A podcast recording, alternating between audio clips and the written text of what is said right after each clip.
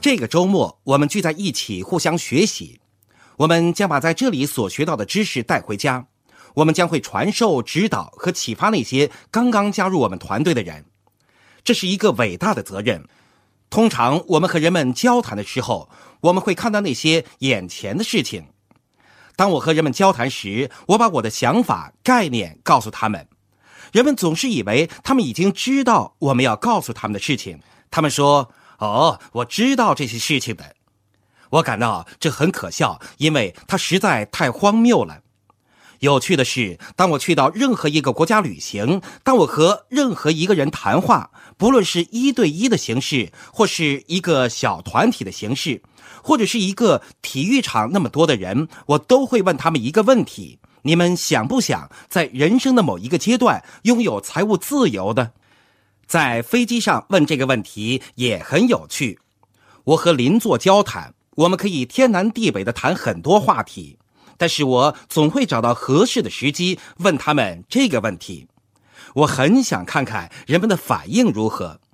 事实上，我问了很多人这个问题，我也不知道具体多少人，但是至少有一百万。但是我从来没有遇见一个人说他不想拥有财务自由的。令人惊奇的是，有时候当我问人们这个问题时，人们并不能完全理解它。我记得在泰国曼谷的时候，我在一家酒店和大概八百人讲话。我问了这个问题，因为我不会泰语，在这个环境下，我需要一位翻译。当然，这个翻译不能单纯翻译讲解者的用语，用一个句子来代替另一个句子。更重要的是，这个翻译还要把演讲者要表达的意思用当地的语言表达出来。当我们在某些亚洲国家演讲时，他们不仅仅只是翻译，他们通常在听到演讲者的几句话或者一个想法，再用自己的话把听到的内容用当地的语言讲出来。那个泰语翻译是一个很好的例子。我问了一个一句话的问题：你们当中有多少人希望在人生的某个时候拥有财务自由呢？然后我的翻译开始说话了，他一直说，一直说，说个不停。我忍不住看着他，意思是可以了，就只有一个问题。突然，坐在我右边观众席的一个人站起来，开始和翻译说话。他们两个人居然开始讨论了，集会就此终止，他们继续争论。我看着他们，心想：发生什么事情了？当我想问发生什么事情的时候，坐在左边观众席的另一个人也站了起来，跟他们两个人一起争论起来。最后，我意识到我已经完全控制不住这次聚会了。我问翻译究竟发生什么事情了，他说：“我们刚才想就‘财务自由’这个词达成一致看法。”最后，他们花了大概八九分钟才达成结论，才把“财务自由”这个术语的定义传达到每一位听众。结果，在座每个人都想拥有财务自由。我记得九十年代中旬的时候，我在香港落脚，准备去中国大陆开发市场。有关方面给了我一个手册，上面写着在中国大陆市场可以做的和不可以做的事情。手册上面特别明确的指出，我不能使用“财务自由”这个词，这令我感到相当的奇怪。在我们所生活的这个时代，所有的事情都是那么先进。我们是想把一个生意概念带到中国。我回想起我在泰国的经历，我觉得也许中国还没有“财务自由”的这个说法，那就更好了。我们可以绕着圈子来谈。不久以前，我去了印度，它的主要语言是印度语。这是官方语言，但是印度语总共有十七种方言，而这十七种方言又有五百种版本。这样一来，每个晚上都非常有趣。我经常问印度人：“你们在座有多少人希望拥有财务自由？”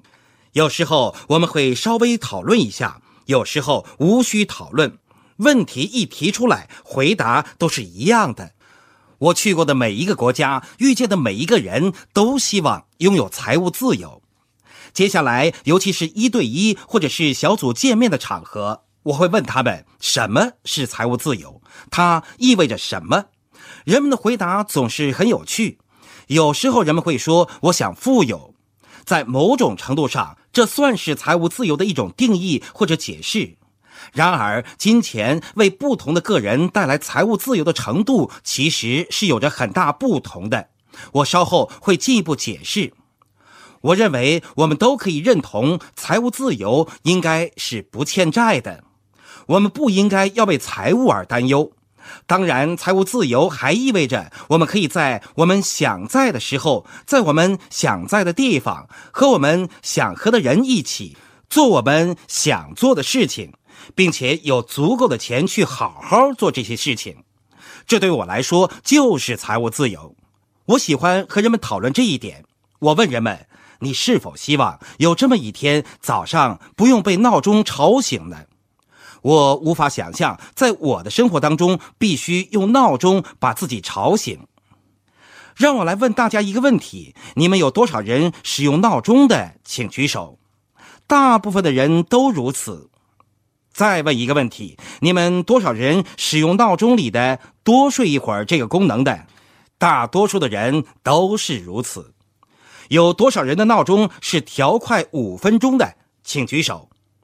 为什么呢？这是因为当闹钟响起的时候，我们可以瞄一眼闹钟，说还没到时间呢，还能多睡五分钟呢。然后我们把闹钟摁掉，以此来慰劳自己。这不是财务自由。在你睡够以前就被一种东西吵醒，这是一种束缚。换句话说，我们无法控制在我们生活中发生的事情。让另外的东西去控制我们的生活，财务自由就是你有足够的金钱去做你想做的事情。自由是很有趣的事情，自由其实是有选择。如果你和我走进一个饭店，看着菜单，以前我是先看那些金额，然后才决定我想吃什么。现在我已经可以看食物，然后决定吃什么，不用考虑钱够不够。如果你和我走进饭店，身上只有一美元，我们有多少选择呢？肯定不多。如果你和我带着一百美元走进同一家饭店，我们是不是有更多的选择呢？当然。所以，我们能否无拘无束地享用饭店的美食，取决于我们是否有足够的金钱，这样才可以最大程度地享受饭店为我们提供的服务。买房子是同样的情形，如果我们有更多的金钱，就有着更多的选择。当我们买车时，如果有更多的金钱，就有更多的选择。所以，自由其实就是选择。而我们拥有的金钱决定了我们的选择，也决定我们的梦想是否能实现。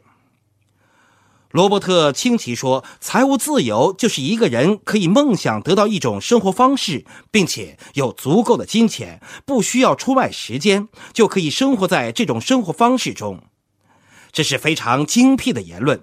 如果你可以描绘你的理想生活，并且不需要每天、每个星期、每个月的出卖时间，就可以过上这种生活，你就拥有了财务自由。这样看来，每个人都想要拥有财务自由，但是大部分的人不去思考这个问题，他们只是随大流。让我们看看罗伯特清奇的现金流象限，我们可以看到，很多人把时间卖给别人或是自己。这样的人占去了百分之九十。如果你问他们的话，他们总是说：“我想要财务自由。”但是他们并没有去好好的思考。他们认为只要这样走下去就可以拥有财务自由，这不一定是对的。我们这个社会很强调教育，教育程度越高，通常得到的职位越高，收入也会越多。但是，更多收入也需要付出更多的时间。大部分的人认为自己选对了路，受教育的程度越高，收入也会越多。教育本身并没有任何问题。我女儿贝蒂，我和她之间的区别是，贝蒂上大学是为了学习，而我上大学则是为了获得一个学位。要获得学位，并不需要很勤奋的学习。我经常玩乐，我学的是心理。学和社会学专业，我毕业之后直接把所学到的知识付诸实践，成为了一名披萨饼厨师和酒吧服务生。但是我在仔细观察和思考，我的研究发现，世界上所有的大学，包括牛津、哈佛，没有一门课程是关于财务自由和创造财富的，甚至很少有大学开办课程教人们如何平衡财务报表。我们在大学里并没有学习如何获得财务自由，去成为富人。在座有多少人在上学的某个时候学过化学的？还记得那些化学元素表吗？你们还能记住吗？你们中有谁最近几天、几个星期里用过这个元素表的？哦，这里肯定有人用过吧？我估计有千分之一吧。那为什么我们要学习这个呢？背诵化学元素表确实是一个很好的业余乐趣，但是你如何把它应用于财务自由呢？这是无法应用的。所以你要理解，上大学并不能让我们准备好去拥有财务自由，而只能教给我们有关某个职业、某个学科、某个职位方面的知识。当我研究这个课题时，我去了联邦消费者信息中心，我也访问了很多大学的网站查看课程内容。我也去了圣保罗大学、哈佛大学、圣约翰大学的网站。去年，美国公立大学的平均学费是八千四百七十美元一年，而私立大学的平均学费则是两万两千五百四十一美元一年。今天，我以公立大学为例，看看不同的专业、学科、职业需要花几年时间得到学位，要花费多少金钱。例如，在美国，要成为一个老师，需要花四年时间接受全日制教育。毕业之后，第一年的平均年薪是两万七千九百八十九美元。一个工程师也需要四年的大学教育，第一年的平均年薪是四万零六百零三美元。一个律师需要七年的大学教育，第一年的平均年薪是三万美元。这是很有趣的现象。律师的第一年的收入比教师仅仅多了两千零一十一美元。但是却要多花三年时间才能拿到。我还发现，大学一年级学生的平均辍学率是百分之二十七，只有百分之四十三的人按时毕业。这是个有趣的现象，是官方数字。根据联邦消费者信息中心公布的跟踪结果，学生在六年时间内完成四年课程，也都算是按时毕业。换句话说，学生有额外两年时间去学习课程和毕业。所以我说，百分之四十三的学生按时毕业，其实包含了很多两年之后才毕业的人。他们花了六年的时间完成了四年的课程。学生毕业之后去工作，至少有百分之七十的人第一年是从事自己专业的，这很好。但是到了第二年、第三年，很多人就坚持不住了。他们觉得这不是他们真正想做的事情。依靠贷款来支付学业的学生超过了百分之五十。好了，让我们做一个对比：一个教师需要四到六年时间，花费三万四到五万美元，才能获得两万八千美元的年薪，这样也不错啊。一个律师需要七到九年时间，花费六万到七万六千美元，才能获得第一年三万美元的平均年收入。我们把这些数字放在一起，就可以看到这个现象：把中途退学的人算进去，把六年时间才毕业的人算进去，这样看来，只有百分之三十的人在大学毕业之后取得一个学位，并且是在他们的专业上工作的。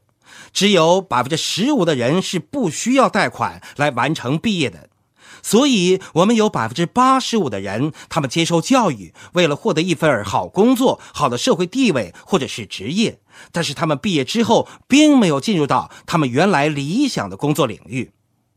现在我们来看看我们这个生意，我会用表格来阐述我们所做的事情里面的三个不同组成部分。你和我就是和这三个方面合作建立生意的，我们之间形成了一种生意关系。当你注册加入时，有一个供应公司，我们还有很多不同的生意体和我们合作。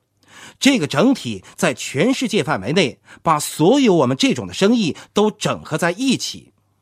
下面我要画一幅钻石的图，你们可以运用你们的想象力。这是你的团队，他们和你一起工作。他们把你带进这个生意，他们为你提供咨询、指导、教导以及协助和一个培训课程。当然，我们这里还有一个教育过程，我把它称为耶格大学，因为耶格夫妇花了多年时间去发展这个生意，他们意识到这不是人们一眼就看出来如何去做的事情，这其实是一个专业。既然它是一个专业，就需要我们去思考、去理解它的流程。你的团队会给你帮助，而且是免费的。你的推荐人、领导人会加入这个队伍中，他们会指导你，帮助你理解你所做的事情。他们实际上是帮助你建立生意，推动你在生意中前进。我们这个教育过程是自由选择的，而且需要付费的。它和大学和学院或者专科学校没有区别，它是一个实体，为你提供关于这个行业相关知识的教育。一个关于社区发展、组织发展、领导力发展的行业，你在这里所学到的知识不仅仅可以应用在这个领域，让你赚到钱，也适用于生活中的很多其他领域。你们可以利用这些能力来建造社会组织，你可以用它来建造一个教会。每当你建立一个志愿性质的组织，它除了能够让你赚到钱以外，你更多的是在建造一个社区。事实上，你可以去做一个调查。哈佛大学也提供这方面的 MBA 课程，要花费十一万美元，学的就是组织发展。你可以去大学专门学习组织发展的课程，然后把它应用在工作场合。但它的真实情况是，在一个组织里，人们向着同一个目标去工作。所以，我们在这个表格里有三个不同的互相合作的实体。有时候，人们会把它们混淆为同一件事情。耶格家族提供一个完整的教育课程。你的团队、你的小组或者你的领导人，他们有一个系统。这个系统是他们自己发展的，当然，更多是从耶格家族那里学来的。他们提供培训，详细教你如何做好每天的工作，帮助你在这个实体中工作，建立组织，利用我们共同的供应商所提供的产品。供应商还提供一个奖励计划，让我们可以从中得到回报。这是三个基本的方面。表格上没有涉及的事情是工具，我们这个行业的工具。工具和教育不同，它是你建造自己的社区时用来和人们沟通的东西。这个概念和任何其他行业没有两样。每个行业都有自己的工具，这是教育之外的事情。你从工程院校毕业之后，你为别人打工，人们期待你带些某些工具来上班，比如电脑、某些设备、沟通设备、专业书籍等。在这个行业中，你有着一些特定的工具。再打个比方，机械工人，他们在技术院校接受教育，这些教育和他们需要自己购买的工具是完全分开的。他们需要花费几千甚至几万美元去购买工具，然后才能销售他们的知识和才能去赚钱。拥有工具是先决条件之一。我今天并不打算谈论很多关于工具的事情，但是大家可以理解，没有工具是造不成房子的。如果你去看牙，牙医没有任何工具，只有一把椅子，一间空荡荡的房屋。你看看四周，你期待看到一些恰当的工具。如果你看不到这些工具，会不会问牙医说：“我想你应该有一些牙钻或是其他工具吧？”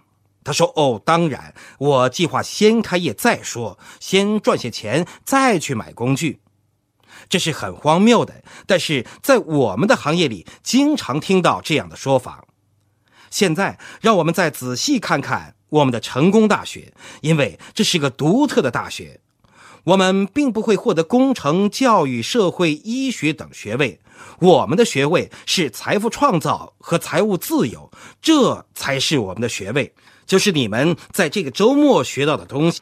那就是你在每次生意拓展聚会中所学到的东西，这是你从我们生意的各个方面学到的东西。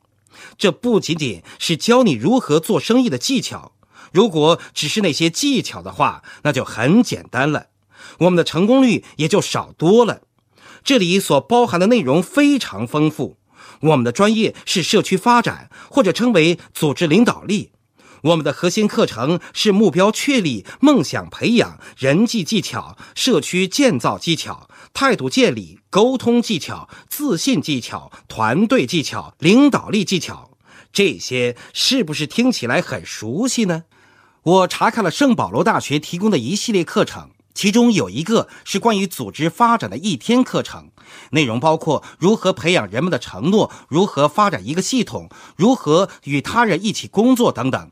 他们这个一天课程收费是一千一百九十五美元，实际上只有六小时，这真是一个好价钱呢。但是他们确信，肯定有人愿意花这么多钱来学习某一个方面的具体知识，而这些知识其实是人们不一定用得上的，不过对于他们将来来说还是有价值的。我查看了哈佛大学的资料，发现他们提供很多的教育工具让人们购买。你不一定要参加他们的课程，你可以买来自己学习。有一位哈佛的教授，一个在组织发展领域非常出名的专家，他有一个录像教学片，叫做《社区建造》，只需要两百七十美元。对于教育工具来说，这已经很便宜了。现在我们来看看我们的系统。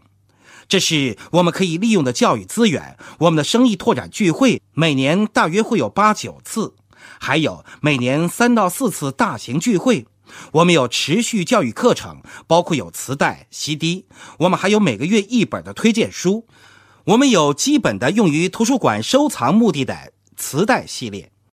亲爱的朋友，想获得更多的成功经验吗？请关注微信公众号。炫色安利微商旗舰店，我们将为想成功的你提供更多的精彩信息。炫色安利微商旗舰店等你哦。